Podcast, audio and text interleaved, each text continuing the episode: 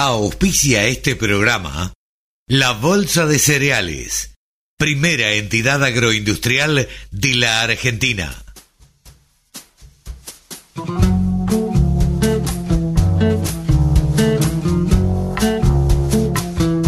Aquí comienza Nuevos Vientos en el Campo.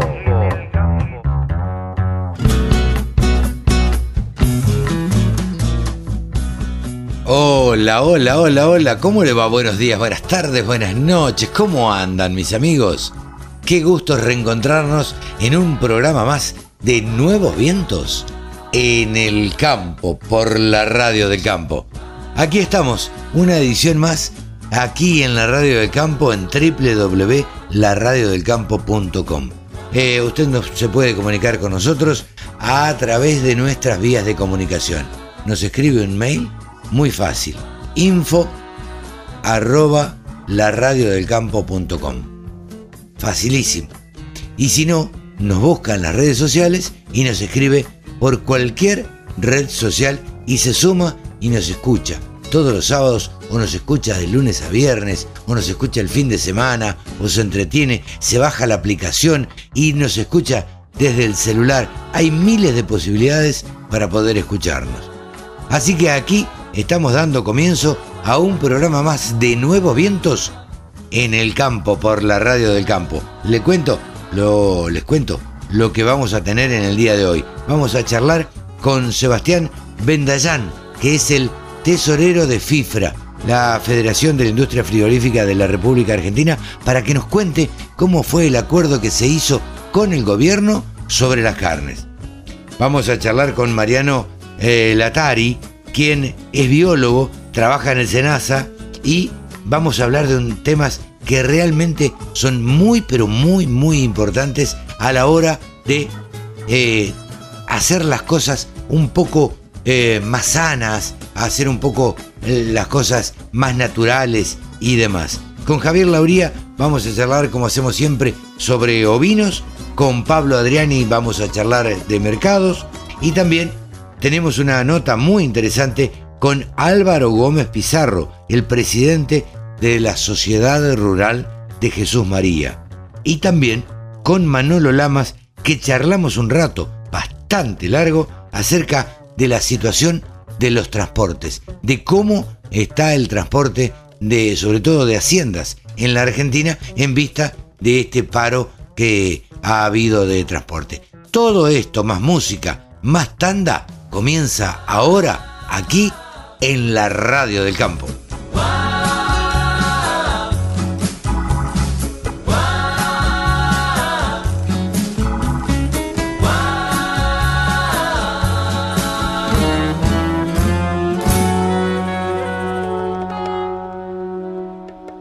La radio del campo.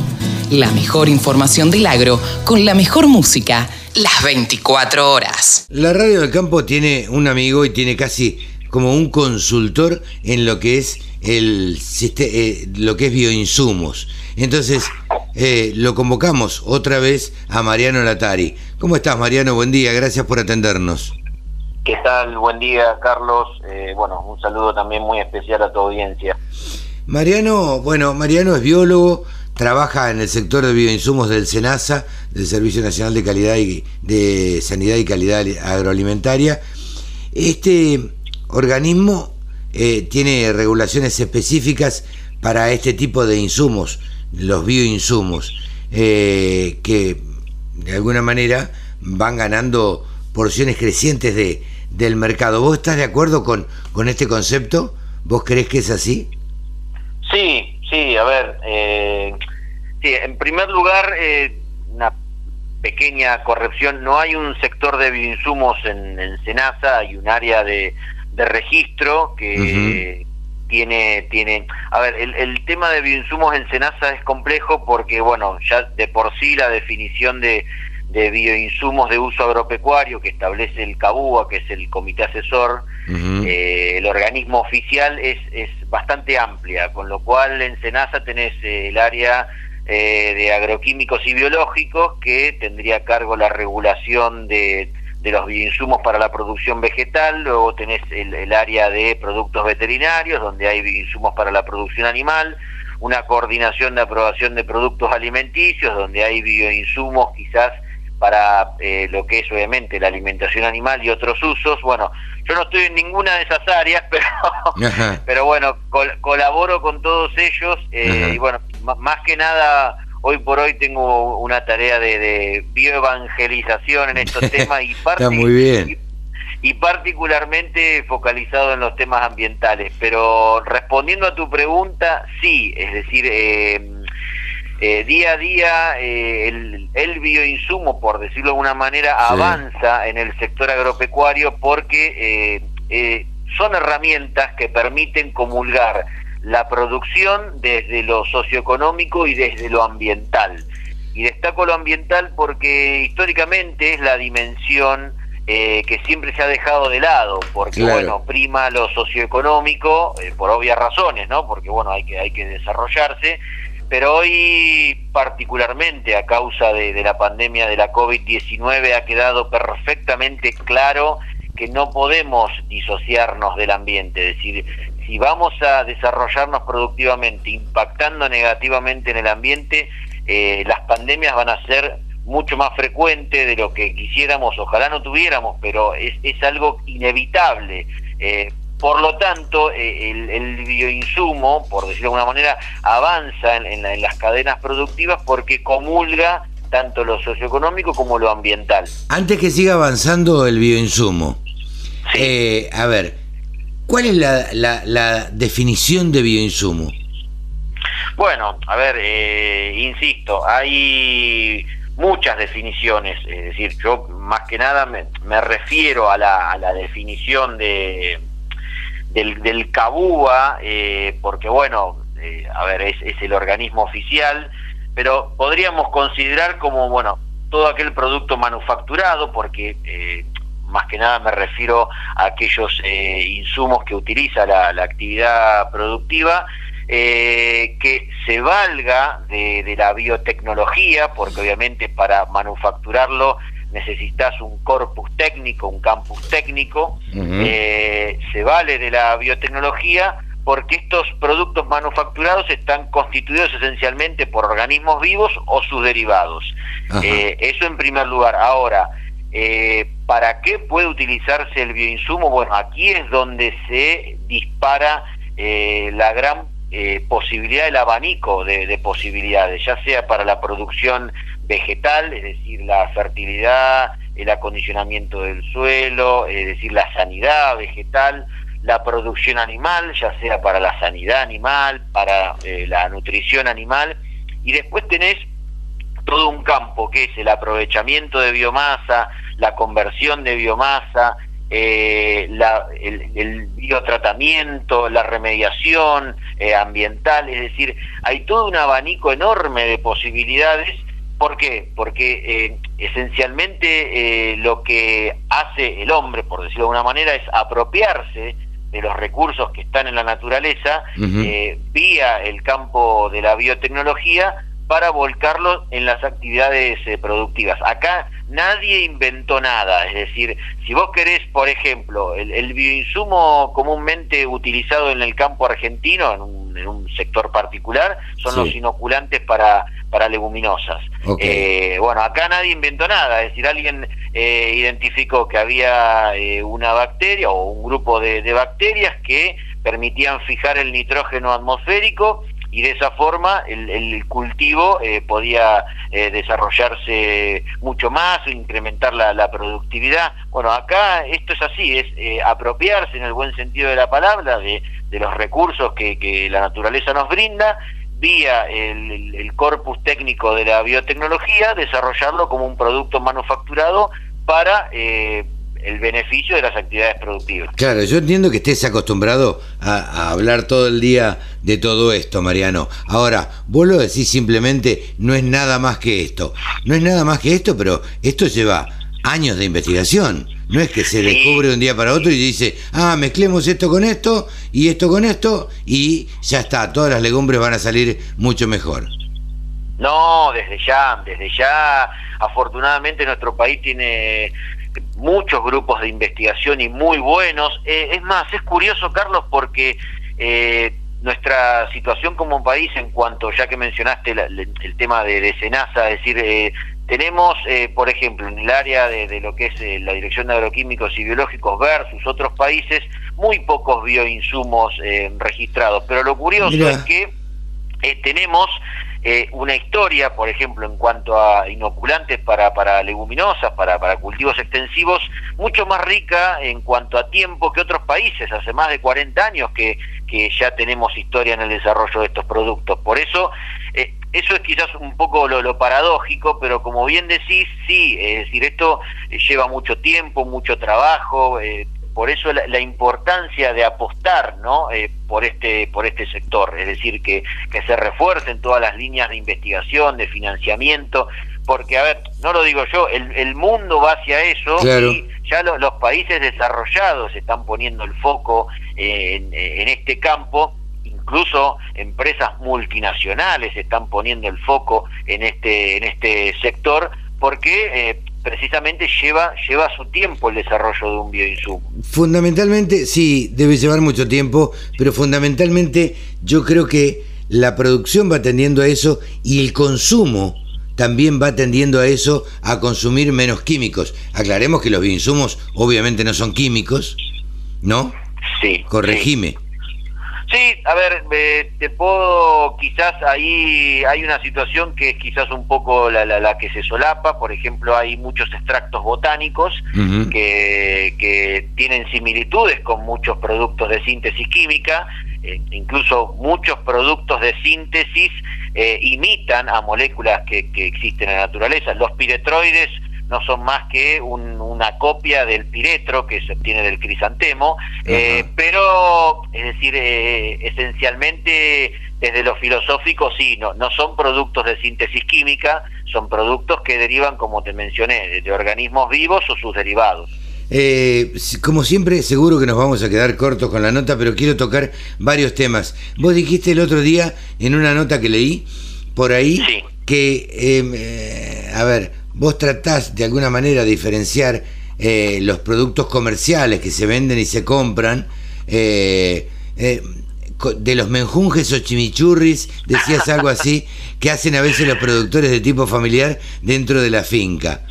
Yo no digo que no estén bien, dijiste vos, pero ahí hay veces o hay cuestiones de calidad e inocuidad que hay que cuidar. A ver, aclaranos esto un poquito. Sí, sí, sí, sí. A ver, hoy por hoy, sí, a ver, quiero aclarar que no, no lo digo en sentido despectivo, ¿eh? No, está claro. En ese sentido, está, eh, claro. Lo que ocurre es que eh, el, preparado intrafinca, intrapredial, que está perfecto que se haga, eh, no está validado por una autoridad regulatoria que, que, es en este caso SENASA si es con destino a la producción agropecuaria. eso en, primer lugar. El hecho de que esté validado eh, te asegura de que, bueno, eh, ha, pasado por, por controles y de esa forma tenés más eh, garantías de que cumple con estándares de inocuidad, de calidad y de eficacia. Eso en primer lugar. Por eso para, para hacer la, la gran distinción. y, y, a ver, hay mucho desarrollo también a nivel internacional. En, Sudamérica particularmente, muchos países tienen mucho desarrollo en cuanto a los preparados intrafinca, intraprediales. Brasil, por ejemplo, es, es uno de ellos. Incluso eh, a nivel institucional hay un área de agroecología en Brasil que ha hecho cartillas agroecológicas con preparados intraprediales. Es decir, yo no, bajo ningún punto de vista lo veo mal. Incluso hoy por hoy, que el paradigma agroecológico está afortunadamente muy, muy en, boca de todos, en boga, eh, apuesta por el, desarrollo de, insumos intraprediales. El tema es que eh, el problema ocurre cuando se quiere comercializar ese insumo intrapredial. Bueno, para ello, eso sí, es decir, porque si no, si no cumplimos las normas, es como que, a ver, eh, siempre volvemos a lo mismo, es decir, tenemos que cumplirlas, porque para eso están. Y sí, claro eh, ¿Son perfectibles? Son perfectibles, hay que modificarlas, seguro que sí, pero el tema pasa principalmente cuando se quiere comercializar el insumo intrapredial. Bueno, si es así, sí, tiene que estar regularizado, registrado en, SENASA, eh, pero insisto, sin ánimo despectivo, eh, son importantes, pero obviamente versus un producto comercial que ya fue regularizado y registrado y aprobado, obviamente no tiene eh, o posiblemente no tenga eh, ya validadas esas cuestiones, eh, particularmente no tanto de calidad y inocuidad, porque obviamente eh, tampoco el, productor eh, va a querer hacer algo que lo dañe a su salud, que después obviamente no ocurre, pero quizás más que nada en cuanto a la eficacia, es decir, que un producto intrapredial no está validado para realmente demostrar la eficacia. Insisto, no significa que en todos los casos sea así, pero eh, la generalidad quizás puede llevar a esa situación. No sé eh, si respondí. No, no, está clarísimo, está clarísimo. Con Mariano le cuento a la audiencia que, eh, bueno, hemos hecho un montón de notas ya y, y bueno, y, siempre terminamos hablando o por ahí extendiéndonos demasiado. No quisieran el día de hoy porque ya hemos hecho algunas notas bastante largas, y, pero siempre lo, voy a comprometer para otro programa porque esto me da pie para, para charlar en otra oportunidad. Eh, Contanos acerca de cómo influye la bio... porque vos sos biólogo, eh, y cómo influye o cómo puede influir la biotecnología, porque era uno de los temas que habíamos charlado ayer eh, y comprometido a charlar. ¿Cómo eh, la bioeconomía o la biología puede influir en esto que se hablaba tanto, que no sé si finalmente se va a terminar concretando, que es la de las inversiones chinas en eh, granjas para porcinos. Sí. Bueno, eh, más que quizás la biología, la biotecnología, eh, creo que tiene que tener un abordaje interdisciplinario, es decir, más que nada, bueno, yo además de, dedicarme a estos temas, ya hace tiempo que me dedico a temas ambientales porque, bueno, principalmente a mí eh, la pandemia me pegó fuerte para volver a vincularme con, esos temas eh, y me parece que, bueno, ha quedado claro lo que te mencionaba, es decir, ya no podemos eh, dejar de lado o por lo menos no darle la misma importancia que se le merece a la eh, eh, dimensión eh, socioeconómica, porque de lo contrario no estaríamos hablando de desarrollo sustentable. Ya volcándome a, tu pregunta, para que el desarrollo porcino sea sustentable, precisamente tiene que tener en cuenta la dimensión socioeconómica y la dimensión ambiental. Bueno, aquí el paradigma bioeconómico, que obviamente se basa en, en la bio biotecnología, entre otros, eh, puede realmente eh, brindar eh, soluciones a situaciones que pueden traer problemas al ambiente. Por ejemplo, el aprovechamiento de las excretas, los purines, es decir, eso, eso que es considerado residuo, históricamente es un residuo, bueno, hoy la, la, bioeconomía esencialmente puede darle un uso, por ejemplo, para la obtención de, bioenergía. Energía, claro para no, no, no, no extenderme mucho más, es decir, la obtención de biogás a partir de las excretas porcinas, con lo cual se obtiene por un lado energía y por otro lado un digestato, que esto también insisto porque también se populariza mucho que ya tengo el fertilizante, bueno, no, no es así, hay que estabilizarlo, ese digestato y demás, pero posterior a una etapa de, tratamiento, eso se transforma en un fertilizante. Bueno, ahí estamos resolviendo una situación que esos, esos efluentes, esas excretas volcadas al ambiente pueden provocar un problema ambiental. Bueno, estamos ah, realizando un aprovechamiento de esa biomasa para solucionar un problema ambiental, pero a su vez para obtener energía y obviamente eh, ingresos económicos. Es que hace un tiempo, perdóname, hace un tiempo nos llevaron a visitar una, una granja de cerdos, donde eh, había, bueno, eh, varias, varios galpones con madres y, demás, y, y, preguntamos qué hacían con las excretas de los porcinos. Eh, la verdad es que tenían dos partes, una parte que iba a una laguna, por decirlo de alguna manera, y ahí se acumulaban, y otra parte sí que generaba energía y que la juntaban, la recolectaban, iban todo por un mismo canal y se generaba energía y después se desparramaba en el campo lo, lo que el, sobrante de todo eso. Eh, ¿Vos crees que las inversiones son demasiado onerosas, demasiado caras como para que todas las granjas porcinas que haya en la Argentina puedan llegar a hacer esto? A ver, eh, no, no tengo el, número preciso. Eh, no, no, seguramente que es seguramente que es una inversión importante, eh, pero insisto, si uno podría decir, bueno, es una inversión importante y puede comprometer el desarrollo del proyecto, porque si vuelco ese dinero a tener en cuenta estas cuestiones, comprometo el desarrollo del proyecto. Bien, fantástico. Ahora bien, si yo no vuelco ese dinero para poder eh, eh, aprovechar esos residuos y que no impacten en el ambiente, a la corta o a la larga, esos efectos negativos lo va a padecer el productor o la población local. Entonces, eh, no es un costo, es una inversión. Lo que pasa es que obviamente en, nuestro país, que, siempre falta, es decir, es muy difícil contar con todos los recursos financieros para desarrollar eh, cualquier actividad, obviamente uno vuelca eh, lo que tiene a lo, más importante para la viabilidad del proyecto.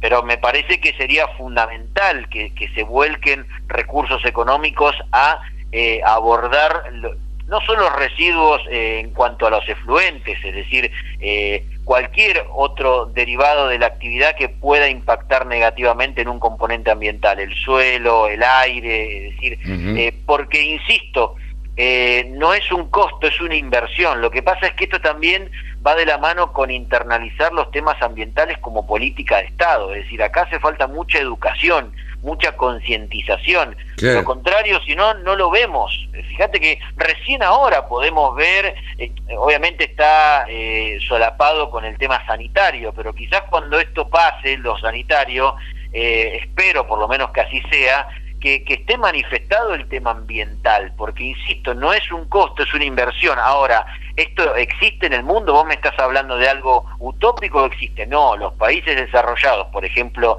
de, Europa, Dinamarca, Alemania, que son topes en producción porcina, eh, eh, estas inversiones ni se dudan cuando se plantea un, desarrollo productivo eh, porcino. Yo entiendo que en Europa, en países desarrollados, como vos decís, es parte de la inversión inicial. Digamos, se calcula, está calculado dentro del costo de el poner una granja porcina. Acá no. Acá se hacen los corrales, se hacen los galpones, bueno, todo lo que sea necesario, se compran las madres y demás. Y después, ¿qué hacemos con los residuos? Ah, ¿qué hacemos con los residuos? Y nadie lo tiene en cuenta. Me parece que esto habría que planificarlo también desde entrada, desde la entrada al negocio. Sin duda, sin duda, sin lugar a dudas, Carlos. Che, Mariano, la verdad se hace siempre grato y, agradable charlar con vos. Nos quedan temas, me gustaría charlar otros temas, como algo del Observatorio Agroambiental en el que estás metido y que te comprometemos por ahí para dentro de 15, 20 días volver a charlar y que nos y que nos cuentes en qué proyectos andás y en qué proyectos y qué proyectos tenés para el 2021. ¿Te parece? Con todo gusto, Carlos, siempre un placer. Muchas gracias por, por la invitación, por permitirme, bueno, exteriorizar mis pensamientos, mis ideas y principalmente esto, ¿no? Llevar un poco eh, la, palabra en temas ambientales porque, insisto, es muy importante la educación, la concientización, hay mucho por hacer, así que muchas gracias por la invitación. Seguramente. Hemos charlado con Mariano Latari, que es biólogo y trabaja en el sector de bioinsumos del SENASA, del Servicio Nacional de Calidad y Sanidad Agroalimentaria. Gracias, Marianito, un abrazo. Gracias, saludos. La Radio del Campo, la mejor información del agro con la mejor música, las 24 horas. Ahora vamos a charlar con Javier Lauría. Eh, él nos referencia todos los sábados y todos los domingos de los valores de lanas y carne ovina. Él es un periodista, saben ustedes, especializado en el tema. ¿Nos contás, Javier, por favor? Se cierra un periodo de un mes con subas en todos los renglones de lanas en los mercados australianos. Esta semana se llevaron a cabo dos subastas, martes y miércoles, y durante el día martes fue cuando se registraron los mayores aumentos. Esto tiene que ver en gran parte con la puja por parte de compradores chinos motivados a partir de la decisión del gobierno del gigante oriental de mantener la actividad textil durante las próximas semanas. ¿Por qué? Porque el 12 de febrero es Año Nuevo chino y en años anteriores ocurría que mermaba la actividad en general, pero en esta ocasión lo que buscan es que la gente no se traslade tanto, por eso mantienen la actividad textil, entre otras industrias, en lo que es el gigante oriental. En cuanto a las ofertas, en Australia fueron de 40.000 fardos, 94% fue la comercialización de estos fardos y recordemos que la semana pasada para este periodo se habían anotado 43.100 fardos. Vamos a ver cómo se refleja entonces estos valores en el sistema CIPIM. Tenemos que la lana de 17 micras, superfina, 60% de rinde al peine, cotizó la preparto 7 dólares con 44 y cotiza la posparto 7 dólares con 19. 20 micras, 55% de rinde, 4 dólares con 21 y 4 con 11 la posparto, 24 micras y media, 60% de rinde, 3 dólares con 14 y 3 dólares con 0,9 la posparto. Ya pasamos a una cruza patagónica de 27 micras, 55% de rinde, 1 dólar con 96. Nos vamos a zona provincia de Buenos Aires, lana Corriel de 27 micras, 60% de rinde, 2 dólares con 3 centavos. Vamos con Corriel también, pero zona litoral, 68% de rinde, 28 micras y media, 1 dólar con 75. Y nos vamos a provincia de Buenos Aires con una lana, una lana de 32 micras, lana Romney, 60% de rinde, 99 centavos de dólar. En cuanto al mercado uruguayo, se dieron a cabo algunas comercializaciones de lanas finas y superfinas. El foco está principalmente en 17 micrones y de ahí vamos algunos micrones hacia arriba y hacia abajo y esto es un dato no menor. En cuanto a los mercados australianos, para la semana próxima hay anotados 46.800 fardos. Vamos a pasar a lo que es la carne ovina, sin cambios en los valores por estos días pero vamos a ver valores de referencia en zona primero patagónica y luego vamos a la región pampeana. El adulto en Patagonia está cotizando de 180 a 240 pesos el kilo, el cordero liviano 300 a 350, el cordero pesado 290 a 300 y el refugo, esto es por cabeza, 1.600 a 2.200 pesos. Esto es al productor sin IVA, puerta del frigorífico. Vamos a región pampeana. El adulto 160 a 180, el cordero liviano 280 a 350, el pesado 190 a 260 y el refugo 90 a 120 pesos el kilo, esto es al productor sin IVA, puerta del frigorífico, es decir, a la carne. Recuerden que pueden seguirnos en nuestros espacios en Instagram, arroba del sector ovinos y arroba entre mates y ovinos. También pueden seguirnos en nuestro espacio, en nuestro sitio web, donde tenemos muchísima información, no solamente los micros que tenemos en Canal Rural los lunes a las 8.30, sino también muchísima más información del sector ovino. Es ovinos.delsector.com. Yo soy Javi Lauriel y les agradezco muchísimo que estén ahí del otro lado. Quédense en la radio del... Solo pensamos en agro. Desde la música hasta la información. Bajate la aplicación para escucharnos en tu celu. Vamos a charlar ahora con Sebastián Bendayán, que es tesorero de FIFRA, la Federación de Industrias Frigoríficas Regionales Argentinas. ¿Cómo estás, Sebastián? Buen día. ¿Qué tal, Carlos? Buen día, ¿cómo estás? Bueno, ante todo, gracias por atendernos. Eh, queríamos charlar eh, con ustedes o con alguien representativo de, de ustedes en función y para que nos cuenten, porque estuvieron reunidos eh, con el presidente de la Nación con este nuevo acuerdo que se ha hecho eh, de las carnes o sobre las carnes. Eh, ¿Nos podés hacer un resumen de ya más, de, más allá de todo lo que se ha escrito y, se ha dicho? Para resumirlo en pocas palabras, ¿cómo dirías que fue esta reunión? Mira, para nosotros como industria, como cámara, digamos, regional, fue muy importante Primero para darle un panorama que a lo mejor el, mundo de la industria, en este caso frigorífica, no se acota eh, solamente en, Capital Federal y Gran Buenos Aires, que hay otros frigoríficos por todo, por distribuidos por todo el país. Mm. Eh, no, me llamó poderosamente la atención lo que está empapado, que está empapado el presidente. Eh, la verdad que fue una charla muy distendida. Antes de la firma del acuerdo, tuvimos más o menos una hora y media hablando con él eh, comentándole las preocupaciones del sector, eh, lo preocupado que está él para, para acordar este, este estos precios, que en definitiva eh, quiere que llegue la, la, carne la carne a un precio diferenciado, por lo menos más, más bajo para todo para todo o para la mayor cantidad de gente de la, de la población, ¿no es cierto? Claro.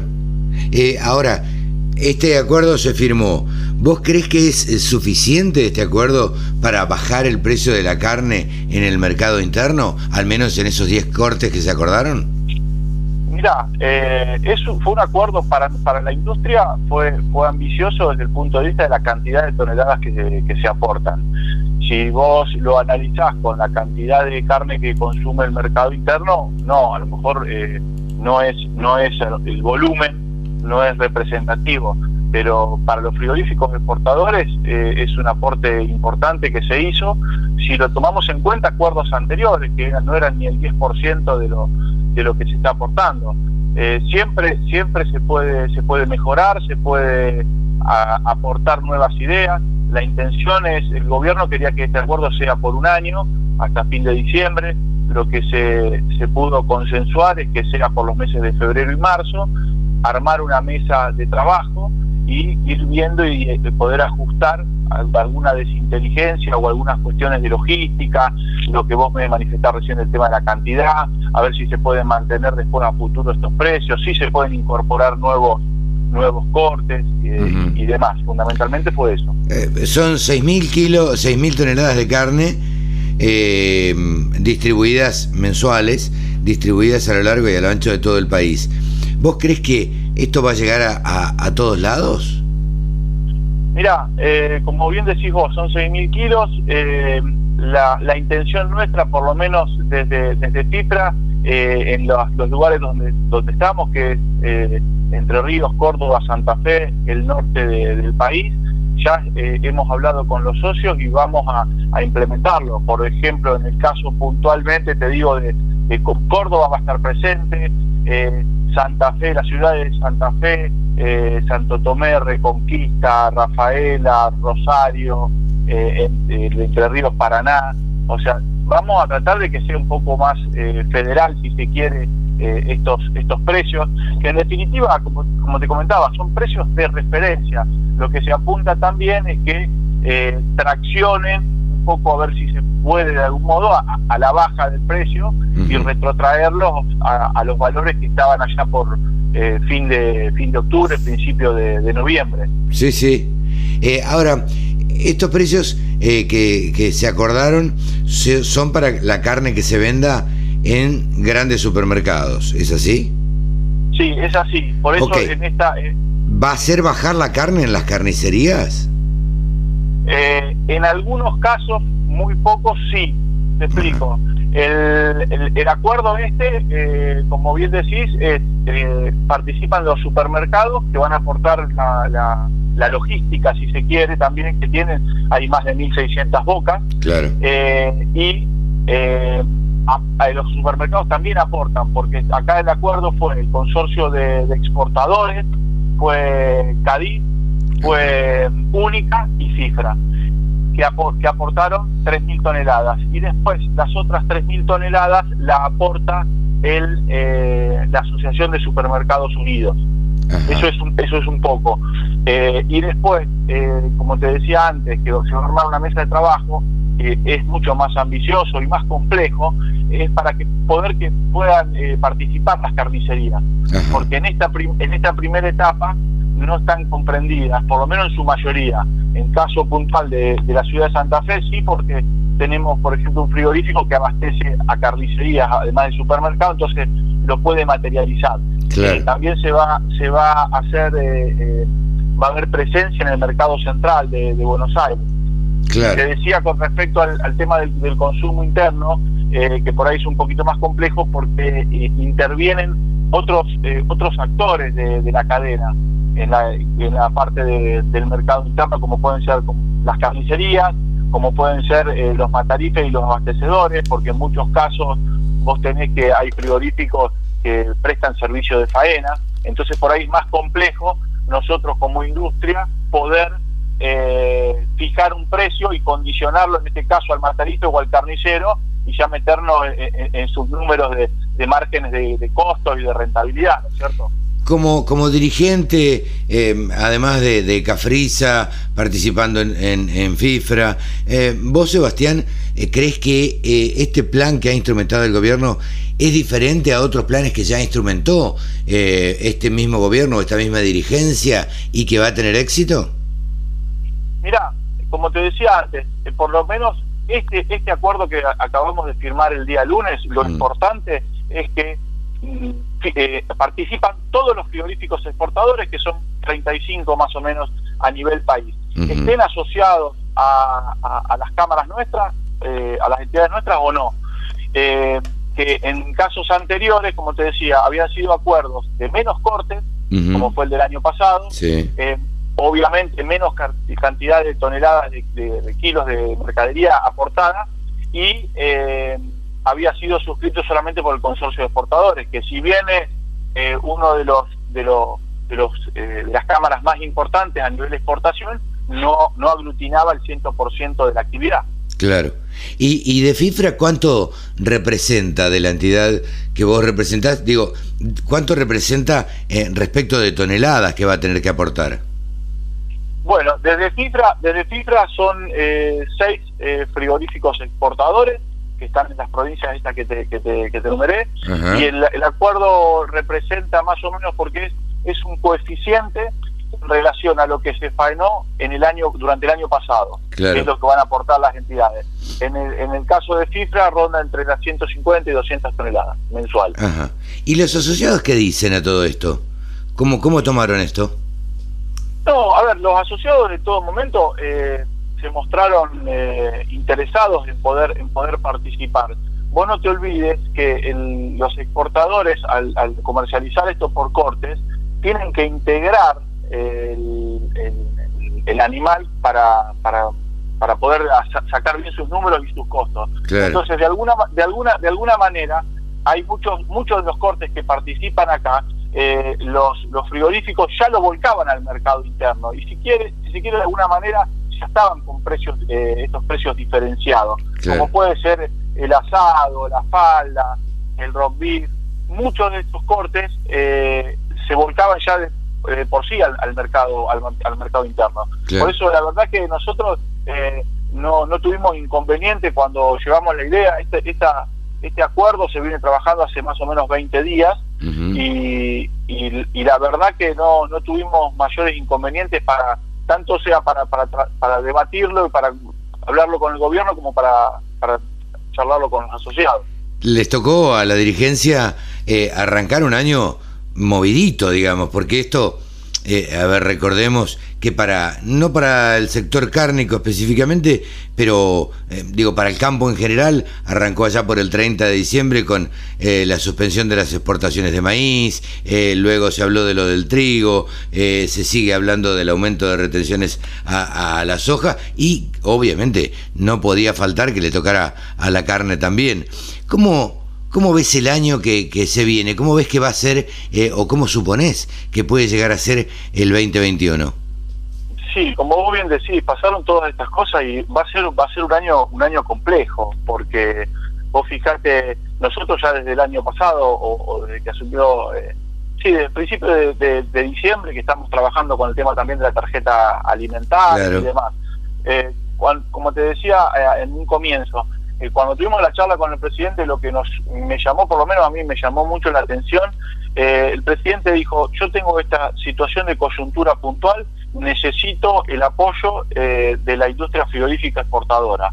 Eh, y, y yo, dice, aplaudo todas las propuestas que me puedan llegar a traer por parte del sector privado. No quiero tener que implementarlas yo como gobierno porque seguramente van a ser medidas que no sean eh, que no sean del agrado de, de- de las empresas. Esto fue, me parece que en clara alusión de lo que lo que vos haces referencia con el tema del maíz Claro. eh, y, esta, y, es- y estas cuestiones.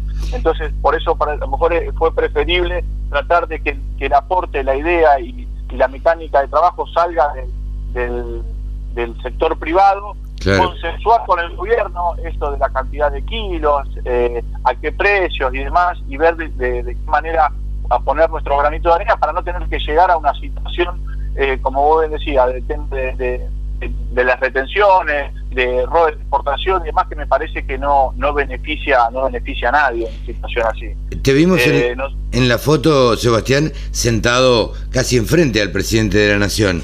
Eh, te pregunto, casi a título personal, ¿viste un Alberto Fernández relajado? ¿Viste un Alberto Fernández dialoguista? Eh, ¿Cómo, cómo, cómo lo percibiste? Bueno, viste, como, como te manifesté al, comienzo de la nota, a mí me, me llevó una, una grata impresión, si bien no lo conocía personalmente, pero me, me, dio la sensación de, de, una persona preparada, que estaba informada en relación a la, a la actividad de lo que estábamos charlando y que estaba preocupado por estas situaciones que está que estamos que estamos atravesando espero espero que esto sea que sea así que podamos hacer eh, eh, esta mesa, esa mesa de diálogo, digamos, eh, con el ministro de Producción Matías Culfas, con Luis Basterra, con Laura Español. la verdad que me, llevo, me llevo, por lo menos, no, no me fui de la reunión preocupado. a veces tenemos reuniones con funcionarios y vos decís, mira, no sé, el funcionario no sabe, no sabe cómo actuar, no sabe para dónde, qué medidas, qué medidas tomar. Acá me parece que está, está más claro, más claro el, camino, ¿no es cierto? Bien, ha sido bastante o, muy esclarecedor lo que nos has contado, Sebastián, y te agradecemos desde ya este contacto con la radio del campo. No, por favor, Carlos, vos sabés que nosotros tenemos una, relación de, de, trabajo y, y, queremos de alguna manera que se escuchen que se escuchen todas todas las voces, fundamentalmente también de la, de la, de la industria frigorífica del interior del país, así que a disposición como siempre para cualquier consulta o, aclaración. Te mando, te mando un abrazo. Sabemos que tenés una reunión muy importante en Santa Fe, así que eh, te deseamos la mejor de los éxitos y un saludo grande para, este, para con quien te vas a reunir. No, lo vamos a hacer muy misterioso tampoco, ¿no? No, no, no, estoy justamente viajando a Santa Fe, tenemos una reunión en el Ministerio de la Producción con el secretario de, de agroalimentos, el doctor Jorge Torelli, en donde, bueno, también eh, vamos a, charlar un poco esta situación de la reunión de, acuerdo que se firmó el lunes y también de qué, de qué manera se puede aportar y bajarlo a, allá a la provincia de Santa Fe. Así que después, con gusto, te voy a, te voy a mantener informado. ¿Cómo no? Sebastián Bendayán eh, tesorero de FIFRA, la Federación de la Industria Frigorífica Regionales Argentinas. Gracias, Sebastián, un gran abrazo y muy amable para atender a la Radio del Campo. 24 horas con contenidos del agro. Llegó la Radio del Campo. Como todos los fines de semana, estamos comunicados ahora con nuestro gurú de cabecera. El gurú le llamamos a Pablo Adriani cariñosamente porque porque fue el creador de estos grupos gurú que andan dando vuelta y que tanta repercusión tienen. Hola Pablo, ¿cómo te va? ¿Qué tal Carlos? ¿Cómo andás? Muy bien, gracias. Eh, como siempre, agradecidos por estos informes que nos haces los fines de semana. Y, a ver, salió un informe eh, de la Bolsa de Comercio de Rosario. Contanos un poco qué, qué arroja este informe y cómo puede influir. Mira, el informe arroja una caída en, los volúmenes de, exportaciones de granos. Hablamos de granos, cereales, forrajeros y oleaginosos. No hablamos de aceites y de harinas, pero es, es una buena radiografía. Claro. En, el año 2020 se exportaron 56,5 millones de toneladas. Ajá. El dato interesante es que el año anterior, 2019, había sido récord de casi 59,3 millones de toneladas. Y resulta que este año no llegamos a superar ese récord porque hubo dos factores que fueron el paro del, de los gremios portuarios y el paro de los transportistas. Con lo cual vos fijate cómo, además de, la nota de que hubiésemos llegado al récord, eh, implica que hubo 4 o 5 millones de toneladas que no se pudieron exportar, que no pudieron transportarse a los puertos, o sea, toda una caída de la actividad eh, conexa a lo que es al, al agribusiness exportador, en donde todos fueron perjudicados, ¿no? hasta los productores que no pudieron vender ni cobrar en un momento que, bueno, llegado fin de año, eh, necesitaban vender para cubrir compromisos o, planes de, de aguinaldos o lo que todos conocemos, ¿no? Claro, Pablo, pero ¿sabes qué es lo que yo estoy pensando? A ver, son menos divisas que entraron al país. Exacto. Entonces, esto ya sí, eh, un paro de transportistas, un paro de gremios portuarios y todo, eh, significa menos ingresos para el país. Y eso es lo realmente preocupante, porque eh, en última instancia, me quedo pensando y quiero reflexionarlo con vos, en última instancia, el productor sigue teniendo el grano, lo puede vender un poco más adelante, tendrá la fluctuación de los precios, pero, pero en definitiva tiene el activo en el campo eh, y, lo sigue teniendo. Ahora, el país tiene menos dólares, eso sí. El país tiene menos dólares, el productor eh, no pudo vender y cobrar, ¿sabes el perjuicio que causó eso en la cadena de pagos?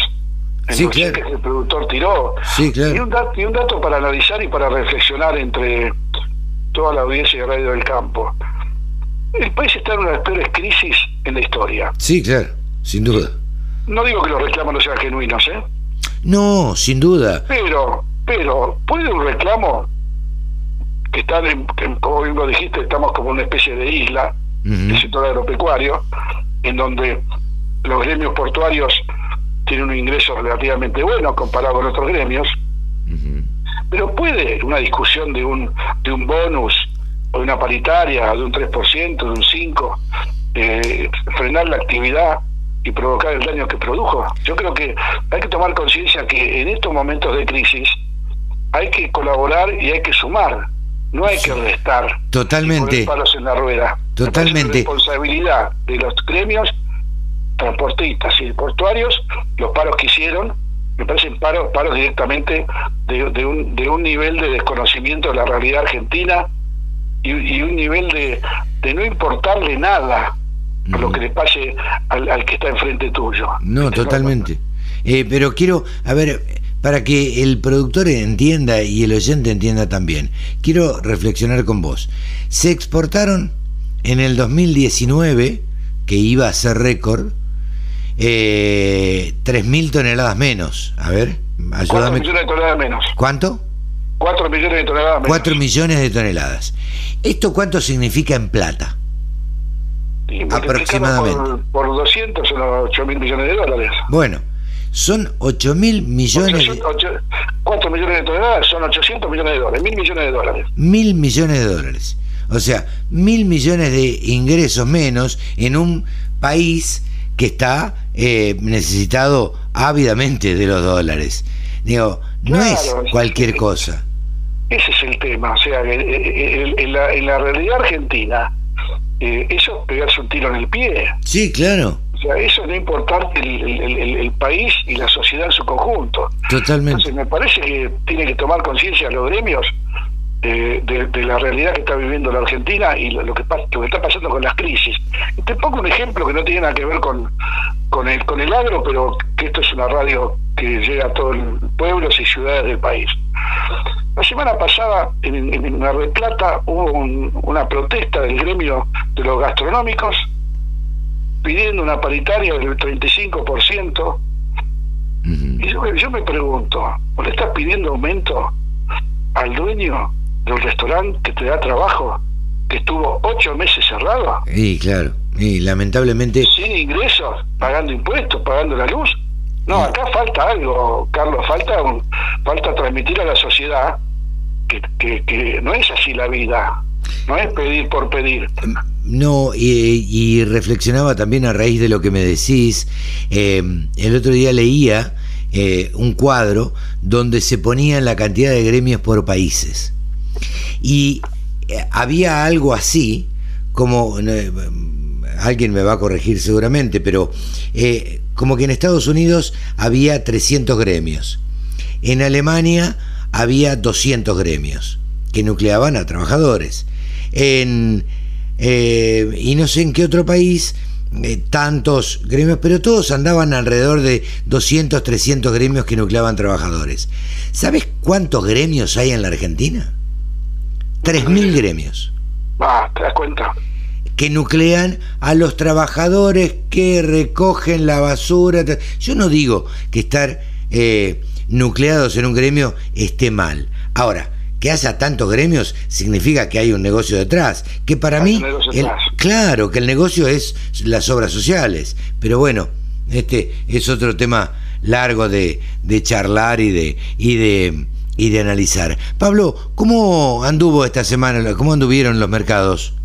Mira, eh, la nota de la nota positiva para la semana es que Chicago recuperó en la semana buena parte de lo que había perdido la semana previa, que la semana previa, ¿te acordás que fue el Viernes Negro? Claro.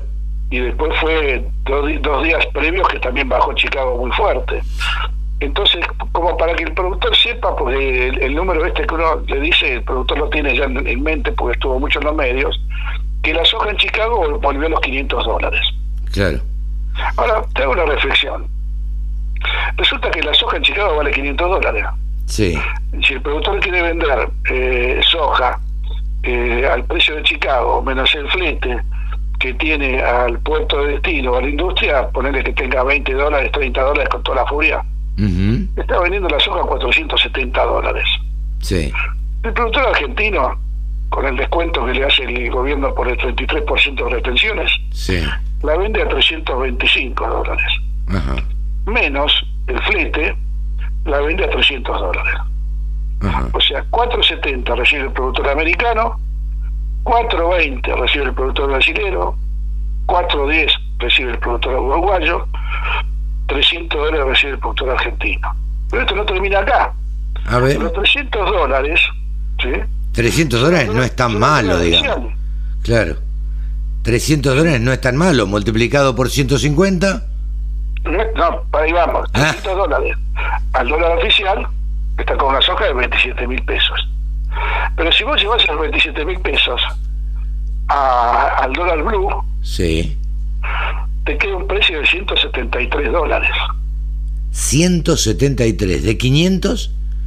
Exacto. Le queda al, al productor argentino 173 dólares si quiere comprar dólar billete. Después veremos las, los mecanismos financieros que tienen el gobierno y los bancos para que vos puedas comprar dólares MEP o una, una sí que va ligado al dólar oficial y al dólar MEP que está en 145, sí, pero igual eh, a 145 también es un precio eh, como para que en vez de 173 dólares le haga 200 dólares. Claro, pero ¿sabés qué es lo que pasa? Estoy pensando que es más o menos el 30% o el 33% de lo que realmente vale, ¿o no?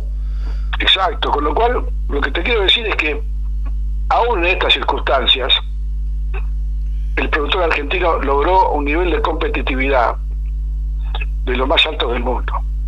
Claro. ¿Por qué? Porque el productor argentino fue el que más, más rendimiento ganó en los últimos años, fundamentalmente en maíz y, también en trigo y en soja. En trigo y en soja, aquellos productores que hicieron bien los deberes y compran semillas certificadas y pagan la propiedad intelectual, tienen acceso a materiales de semilla con una genética eh, muy superior y, últimamente con el tratamiento profesional de semillas, pues sabes muy bien que el productor compra la semilla y la semilla ya viene peletizada con el fungicida, con el insecticida, con el arrancador, con el biocida, con entonces eh, y eso genera muchos kilos por hectárea. Entonces este es un llamado de conciencia a los productores, y es un tema que no, no, no, no, no, no impacta en los mercados, pero sí impacta en el nivel de productividad y eso sí impacta en los mercados. Sí, claro. Eh, y además, para reflexionar también con cuánto se queda el Estado argentino de lo, de lo que producen los productores agropecuarios. Esa es una buena comparación, porque el productor por ahí no quiere pagar 10 dólares de más o 15 dólares de más por una semilla certificada eh, por hectárea, cuando el gobierno le lleva 250, 300 dólares por hectárea cuando siembra soja. Claro. Entonces Es, es, una, es una economía muy mal eh, racionalizada, digamos, porque el productor con ese plus que tiene para comprar semilla buena, tiene un plus de, rendimiento y productividad. Pero claro, sí, sí, sí. estas son las cosas que en Argentina, viste, eh, tanto a nivel, hay que decir las, buenas y las malas, viste. no, no, por supuesto, pero hacer la comparación esta que hacías vos, ¿cuánto le queda de los 500 dólares?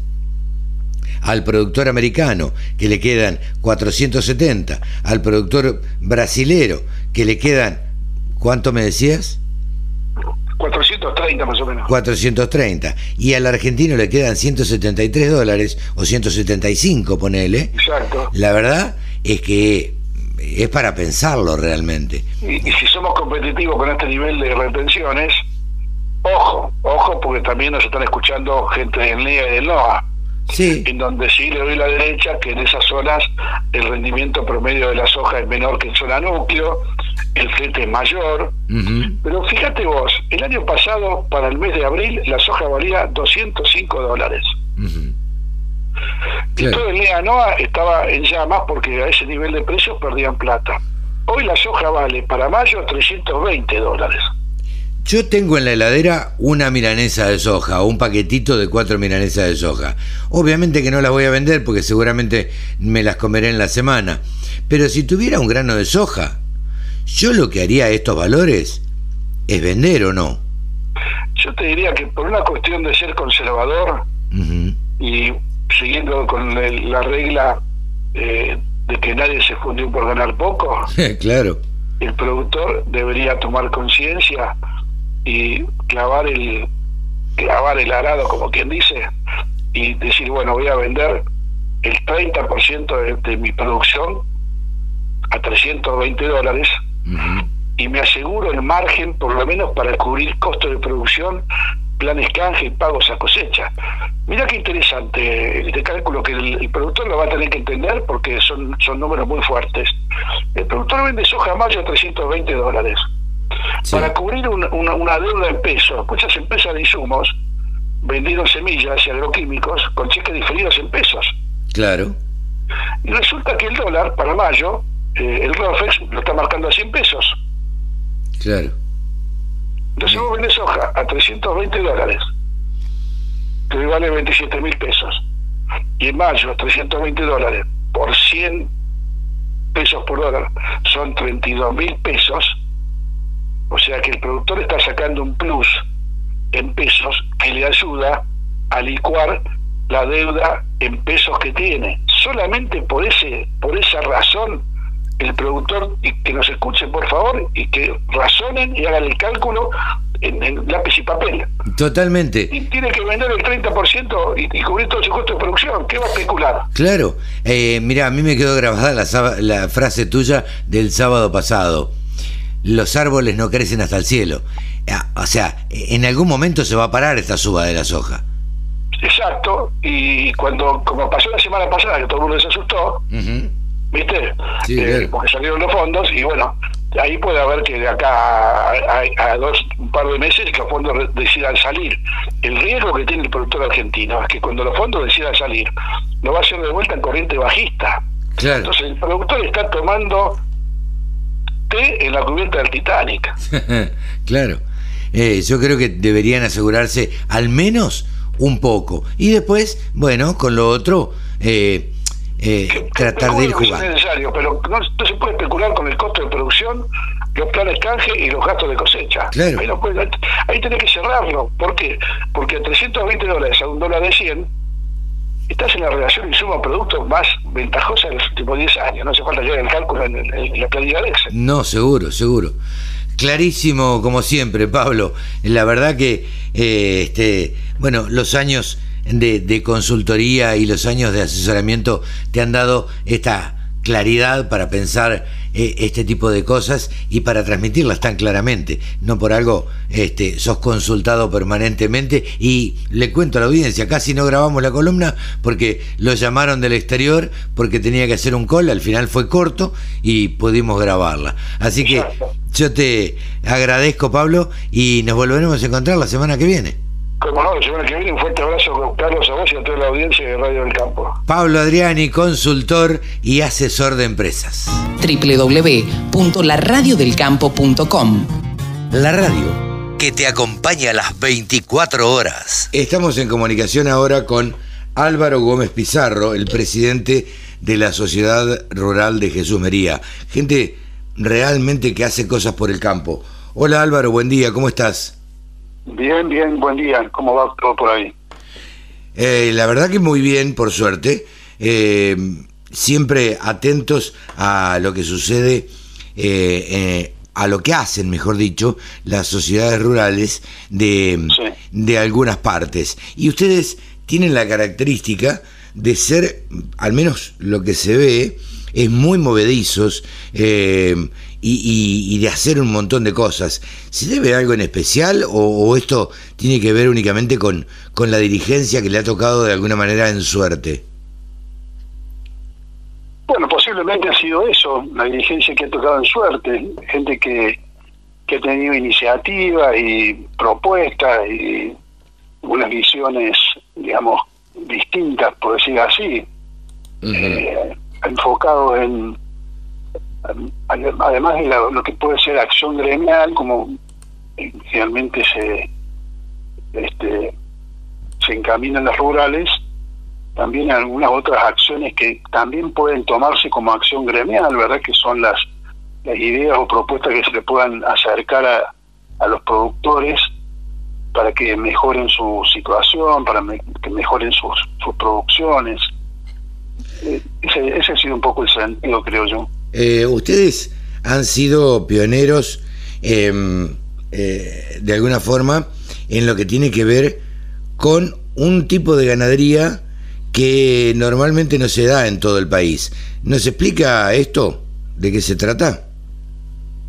No, en realidad voy, a, corregir, no, no hemos sido pioneros. Nosotros nos sumamos a una propuesta que recibimos de, de, sí quienes han sido pioneros, que la gente de OBIS 21, con una con una propuesta de ganadería regenerativa que nos, nos resultó muy atractiva por la filosofía de trabajo y por la eh, propuesta precisamente eh, eh, sustentable de la metodología que ellos proponen.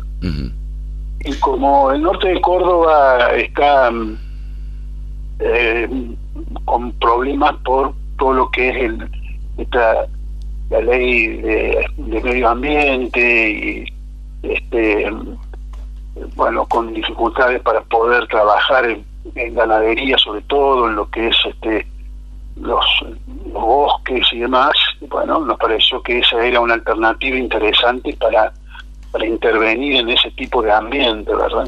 Eh, le pregunto a Álvaro Gómez Pizarro, eh, ¿de qué se, a ver, en principio para aclarar, ¿de qué se trata la ganadería regenerativa?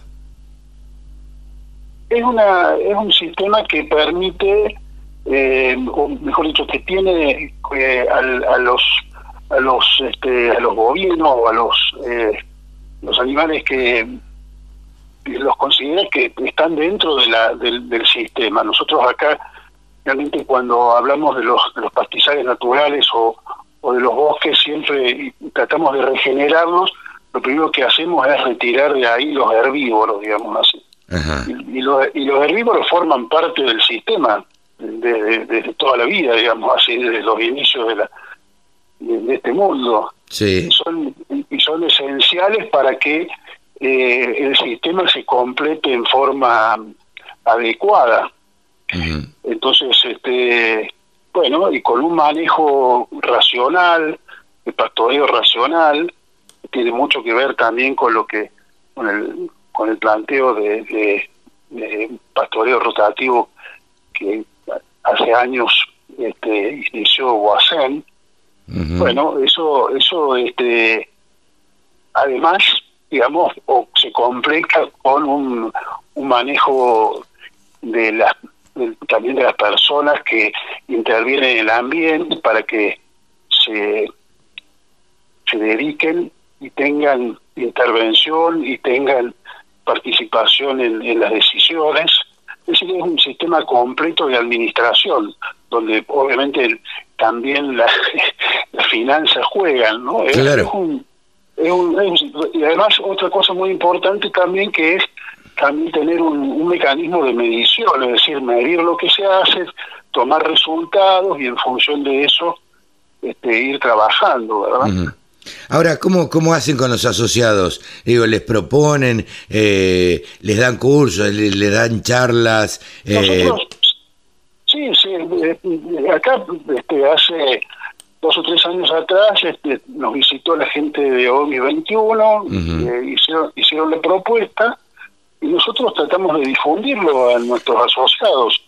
hicimos, un, hicimos un convenio con OMI donde, bueno, ellos nos facilitan algunas cosas y nosotros le damos, este, damos difusión y tratamos de que se, que se formen este, grupos de trabajo sea otro, otro tema importante, que, que haya grupos de trabajo, después intercambien experiencias. Claro. Este, sí, tratar de tratar de, difundir y, promover este tipo de, de, acciones y de metodologías de trabajo, como digo, ¿no? Para que pueda mejorar el productor y que, y que mantenga el, el, medio ambiente, eh, como, como decimos habitualmente, que sea sustentable, que es otra de las cosas en las cuales eh, nosotros desde la rural, digamos, también propiciamos.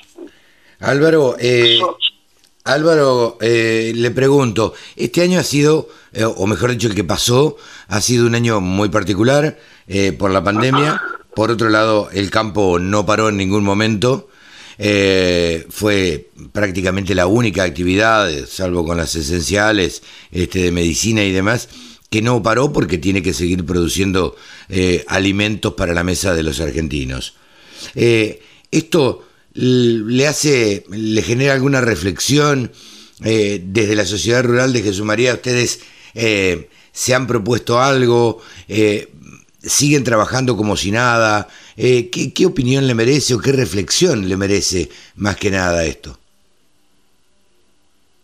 Nosotros hemos seguido trabajando en la medida de lo posible, este, no hemos no, no hemos parado, incluso la, la, tradicional exposición anual, eh, digamos, se reinventó como este, en forma virtual en lo que hace a la parte comercial, industrial, y tuvimos una, una digamos, reducida exposición ganadera, porque también necesitamos acercar reproductores para los para los productores ganaderos precisamente.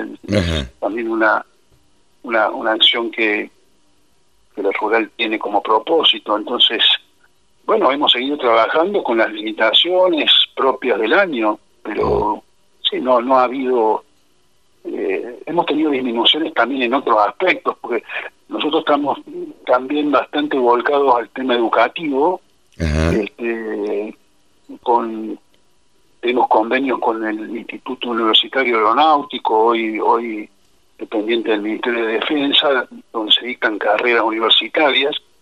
Eh, bueno, ahí nos hemos también limitado, como como todo este, como todo el área educativa, con, con las, las eh, clases presenciales, por cierto, claro. virtual. Tenemos diplomaturas que eh, muchas veces necesitan ser presenciales, diplomaturas que con las que normalmente estamos vinculados con la Universidad Nacional de Córdoba, con la Facultad de Agronomía. Y bueno, hay algunas restricciones en eso, pero hemos tratado de, mantener la actividad, digamos. Claro.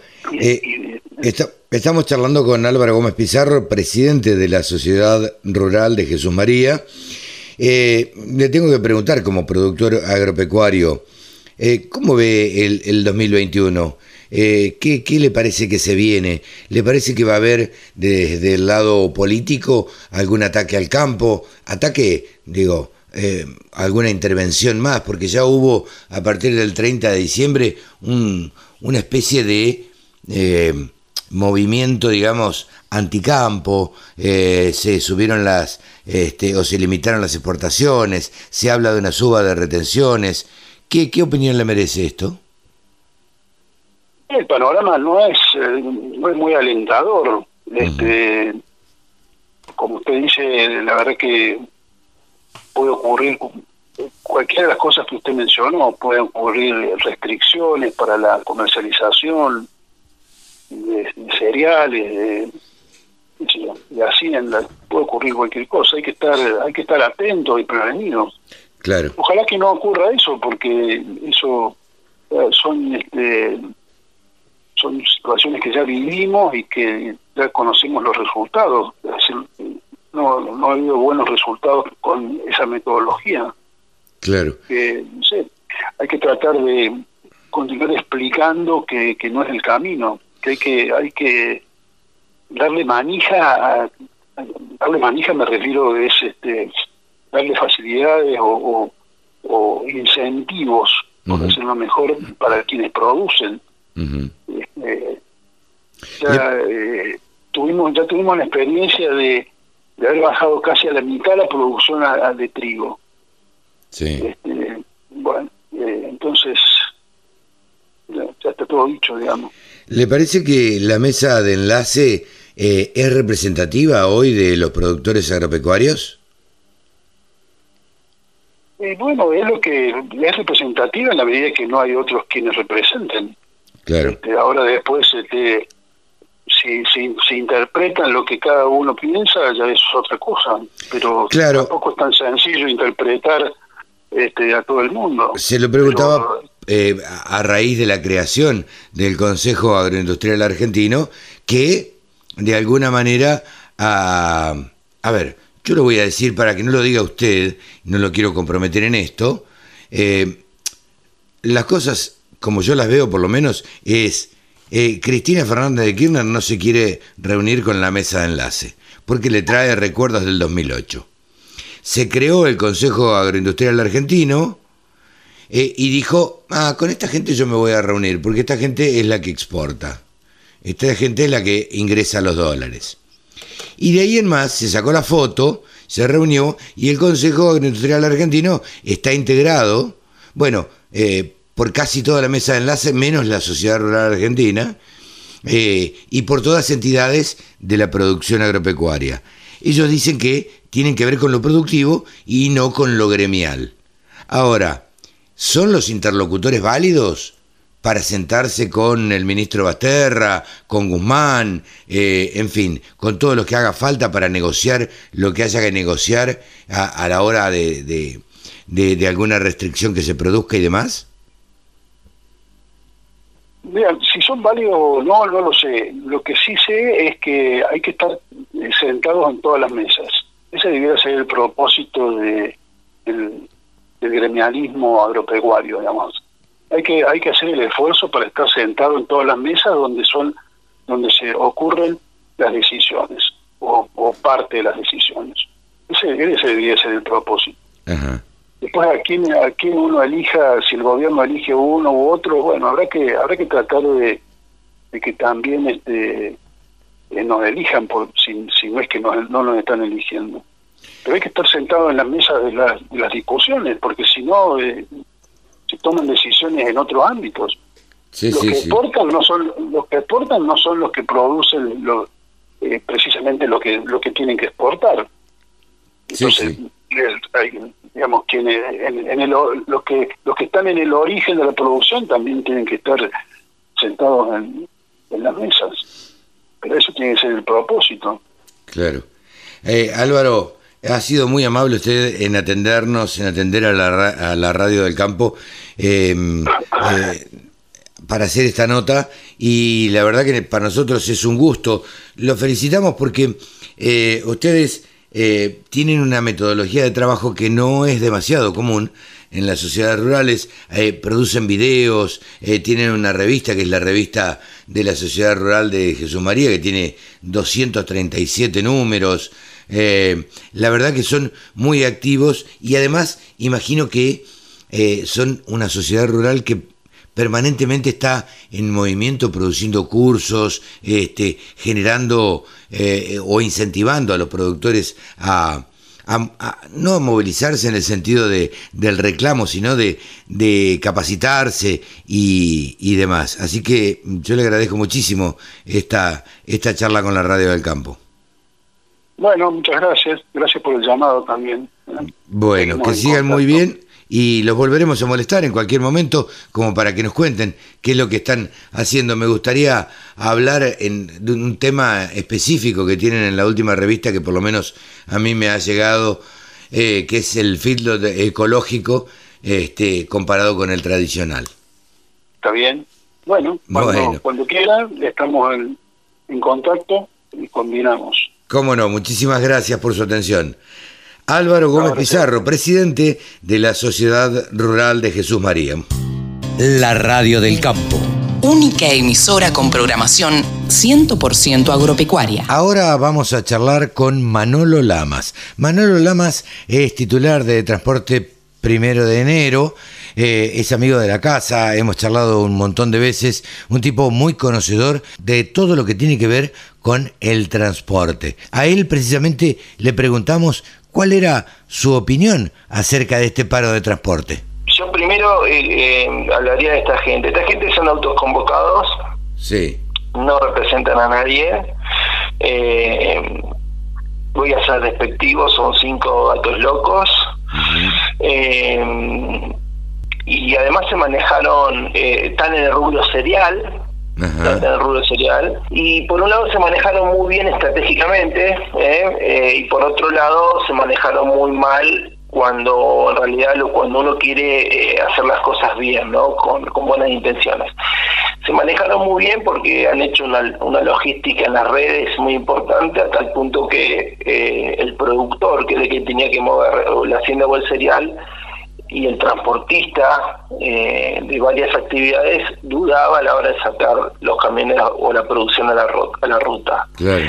En ese sentido fueron muy este, muy hábiles, sobre todo con algunos audios que estaban diciendo en qué consistía, el, eh, dónde iban a ser los cortes, o mi enojo particular es que determinaron unilateralmente qué actividad tenía que parar y en eso estaba el transporte de Hacienda y en calidad que, digamos, y esto quienes representan, decíamos nosotros los jauleros. Sí, decime. No, te iba a preguntar rápidamente, a ver cuál es la situación de los jauleros y, y qué diferencia tienen con Sabemos cuál es la diferencia. No, no, no, pero, sí, sí, sí, pero un, minuto más, Carlos. y bueno, y después con respecto a los supuestos reclamos, digamos, una de las cosas que no se sabía era que había un paro de transportistas eh, y no se sabía qué era lo que reclamaban. Así que ahí sí se manejaron pésimamente, porque vos a la hora hacer un paro tenés que concientizar eh, a la gente, ¿no? O al, o al conductor de la ruta que va, va a parar, o, al mismo productor y a, las entidades eh, cuáles son los reclamos. Y no hablaron en, ningún momento particularmente de, de la problemática del, del sector. Eso por un lado. Ahora, por el otro lado, eh, viendo el tema de la rentabilidad, el transporte está muy mal, muy mal. Ya venimos mal con las evaluaciones del 2018 del gobierno de Macri, después la del 2019, eh, y después con otros eh, adicientes que ya hemos hablado en su momento, que es que el, el, transporte mutó eh, en los últimos cuatro años, cinco años con los créditos de York, inversión productiva, Banco Nación al 6%, todos los productores agroganaderos, en vez de haber comprado, eh, haber hecho inversiones en su actividad principal para generar más producción, la mayoría compraron camiones. transporte, eh, tolvas, bateas y transporte de, y de hacienda. Entonces, ¿Qué pasó? Eh, ahora hay una sobreoferta de unidades en el sector. Bueno, los, los hilos, los acopiadores, que no, no vive del sector. Entonces hay una sobreoferta de camiones en el rubro que eso hace en una cuestión de oferta-demanda cuando vos tenés más más capaz, tenés más eh, ofrecimiento de camiones que, cargas y ahí es donde la tarifa se deteriora. Claro.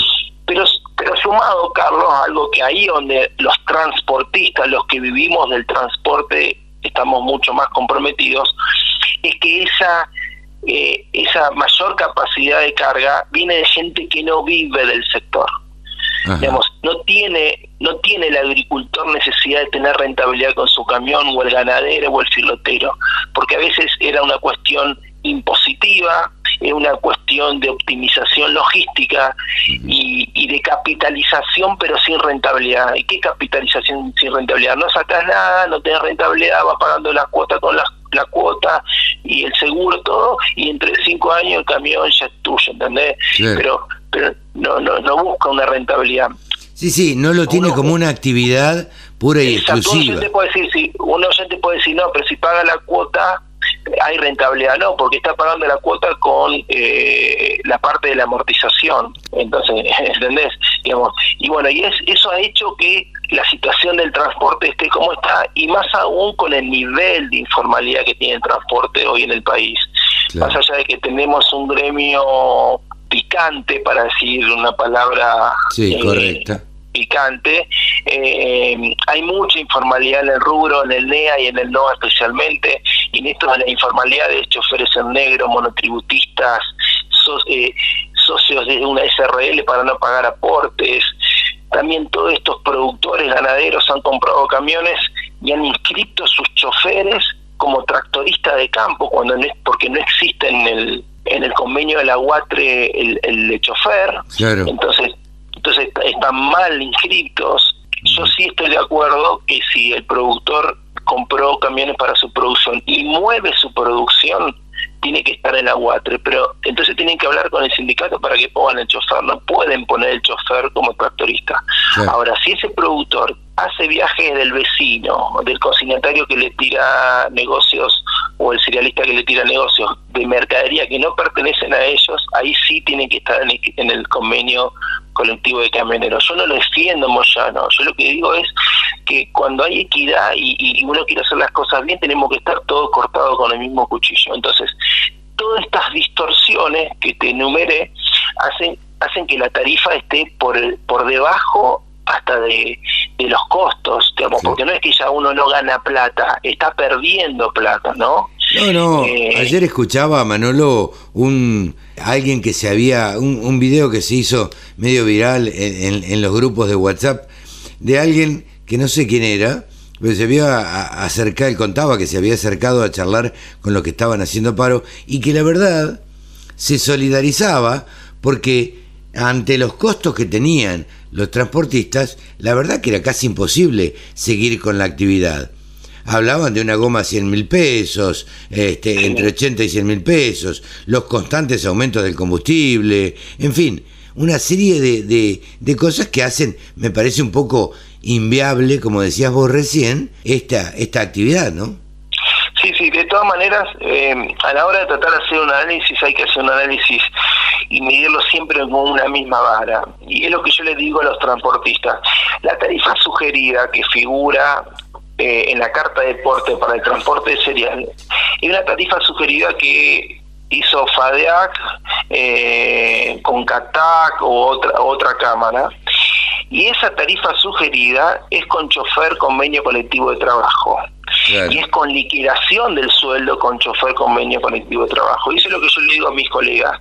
Ustedes quieren cobrar la tarifa sugerida, pero ustedes no le están pagando a los choferes el convenio colectivo. Digamos, le liquidan supuestamente, pero pero es, es un dibujo. Digamos, tenés que liquidar el convenio colectivo, pero para que te dé los números, sacás kilómetros, no lo sé trabajar sábado y domingo, eh, o, o tenés que sacar viajes. Digamos, la tarifa sugerida es con chofer, convenio colectivo, liquidado con el convenio colectivo al 100% de recibo y al 100% de viajes. No pueden estar los serialistas pidiendo que paguen la tarifa sugerida cuando el 99% no le paga al, convenio, no le paga al chofer lo que tendría que pagarle, liquidarle lo que tendría que liquidarle. Entonces, por eso digo que toda la cadena está en un nivel de informalidad y, esto de a poco se tiene que corregir. Vos me decís, bueno, Emanuel, ¿y cómo se corrige? Bueno, el, para mí el responsable número uno, y ya le hemos hablado en otras entrevistas, Carlos, es el Estado, es el gobierno. Quien tiene que fiscalizar es el gobierno. Las secretarías de trabajo de la provincia y la Secretaría de Trabajo de la Nación no están combatiendo la informalidad. No puede ser que haya que todos los productores hayan comprado camiones y tengan los choferes inscritos eh, como tractoristas de campo. No puede ser que el NEA y el NOA el 50% de los choferes estén en negro. No porque también otra cosa que me olvidé, hay muchos, te dije que habían comprado por una cuestión impositiva, pero hay muchos que están lavando plata. Ah, Entonces, mientras el Estado mira el, mira el costado y, no interviene y es tierra de nadie, está pasando lo que está pasando. ¿Cuándo empieza a mejorarse? Cuando los organismos del Estado controlan, digamos, que por ejemplo no puede entrar ningún chofer a ningún puerto y a ningún silo si está si no está inscrito. Lo mismo en la industria frigorífica, el mercado de Liniers, el mercado de Rosario, el mercado de Córdoba, a, las remates ferias. ¿Y ¿Alguien controla? No, nadie controla. no hay fiscalización en ruta. Digamos, vos vas a la Secretaría de Trabajo y le decís, che, mira, hay una empresa de transporte que, que tienen todos los choferes y te piden que le des toda la información. Y digo, pues nosotros no estamos para, para hacer denuncias. Usted tiene que hacer el trabajo. Y, todo con una metodología muy muy antigua, porque, a ver, el quit de, de Manolo Lama es tanto, listo, se mete en la FIP y tiene que fijarse cuántos cuántos empleados tiene registrados. Se mete la superintendencia de, seguro de la nación, pone el quit y tiene que salir cuántos camiones tiene. O se tendría que poner en el ruta. Se llama, se llama, ¿cómo es que era? Em, tablero de control se llama eso. Entonces, entra en el ruta, registro único de transporte automotor de carga, a ver el quit de Manolo Lama, tanto, a ver cuántos camiones tiene. Ah, tiene cuatro camiones y tiene solo el chofer inscrito. Se mete en el seguro si están todas las pólizas vigentes, las pólizas están vigentes. Quiere decir que está trabajando, digamos. No hay ningún transportista que tenga una póliza vigente y que no tenga chofer y que el camión tenga parado. Entonces, hay herramientas para combatir la informalidad y el gobierno no hace nada. La Secretaría de Trabajo de la provincia se ocupan únicamente de los, empleados del Estado. ¿Vos crees que esto se debe a que, si crees que, eh, a qué se debe que el gobierno no controle? ¿A que estamos llanos detrás de todo esto? O, mira, hay, mira, hay muchos, hay, hay muchas eh, opiniones con respecto a eso. Uno cuando, cuando habla con, con la verdad y, y, entiende que no lo pueden, no, no, uno no puede llegar a comprender lo que yo te acabo de decir. Digamos. ¿Cómo es posible que el gobierno, las instituciones que controlan la informalidad, no salen a combatir la informalidad? Y bueno, algunos dicen dicen, no me consta, que eh, quien no quiere es Moyano que salgan a fiscalizar, porque supuestamente es son van, tocan el timbre a ese transportista que no está cumpliendo con, con las obligaciones y, arreglan ahí. Entonces, eso es una caja que eh, le, le, llega le llega a esta gente por, un, por otro lado, ¿me comprendés? Sí, sí, eh, pero cuando yo escucho eso yo no lo puedo creer. Hace dos, cuando estaba el gobierno de Macri nosotros nos reunimos en varias oportunidades con Guillermo Campos, que era subsecretario de Transporte, o no, ministro de Transporte era Dietrich, y bueno, y él era subsecretario, secretario de Transporte de la Nación, Guillermo Campras de Córdoba, y nosotros trabajamos para que el ruta no se pueda emitir más si no, no llegaba a la declaración jurada del, alta de los transportistas.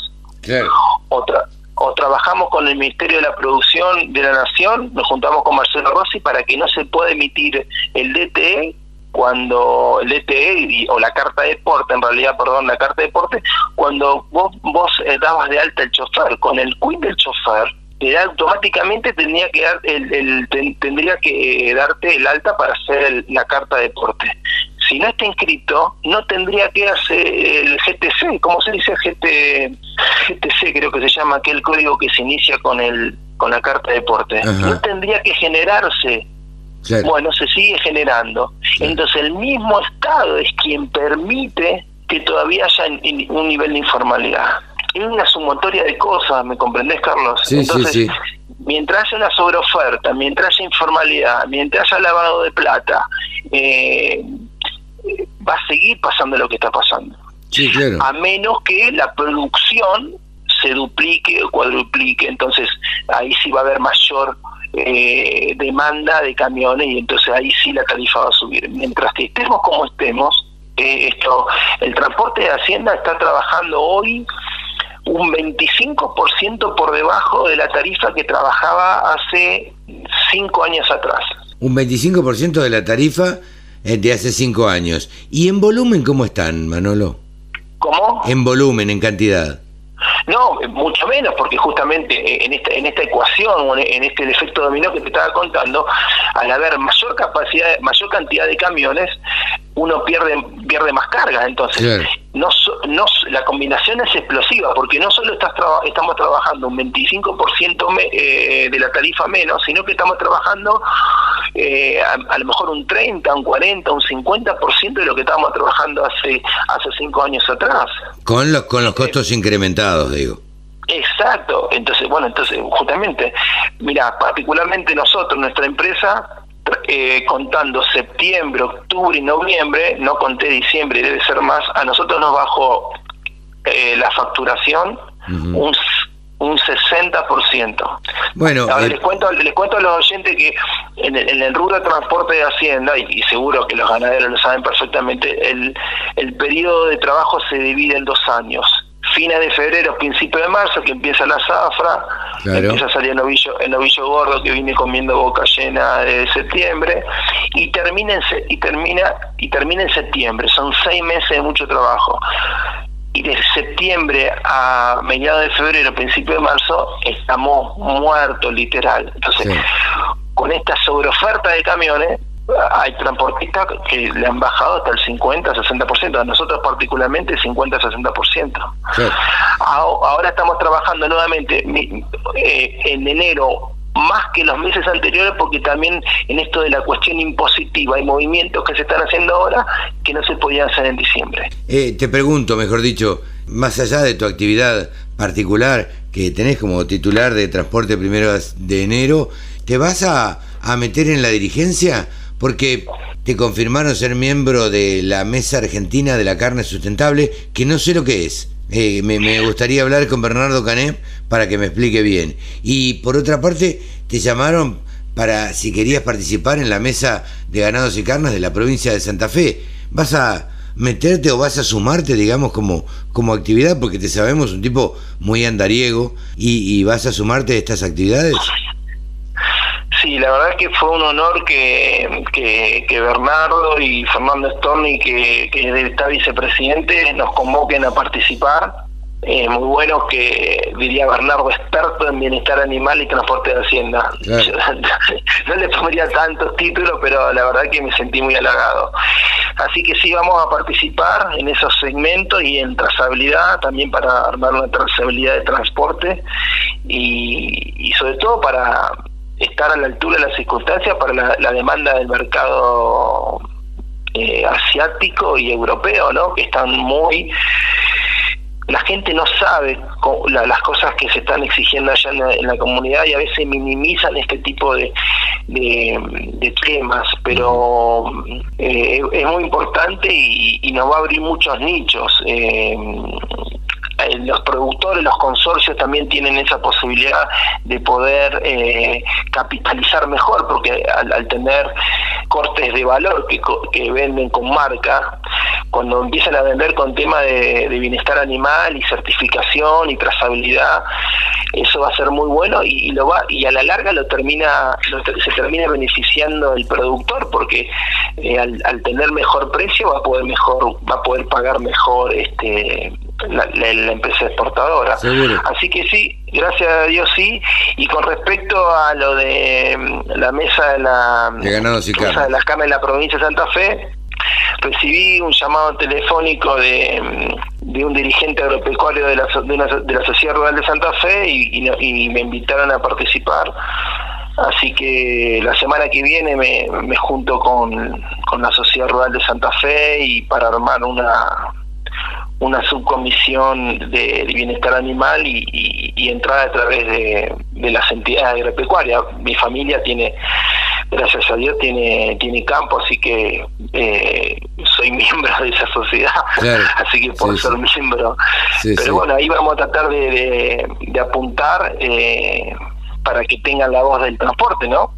Sí, sí, sí, sí. Sí, porque está involucrado y lamentablemente nadie lo tiene, lo hemos dicho muchas veces, nadie lo tiene muy en cuenta y es una cadena muy importante, es eh, eh, em, fundamental, diría yo, el transporte de Hacienda, sobre todo para el bienestar animal. Vos sos un luchador de esto, vos siempre has batallado por este tema para que el animal, ya que tiene que viajar una determinada cantidad de kilómetros hasta eh, el frigorífico o hasta el mercado de Liniers o hasta cualquier tipo de mercado, bueno, lo haga de la mejor manera posible, de la manera más confortable, en, sobre todo en esta época, en épocas estivales, de la mejor manera posible, sufriendo lo menos posible y sufriendo la menor cantidad de peso posible porque el animal se vende al peso hay mucho para corregir, eh, hasta la propia publicidad del Instituto de la Promoción de la Carne de Vacuna Argentina.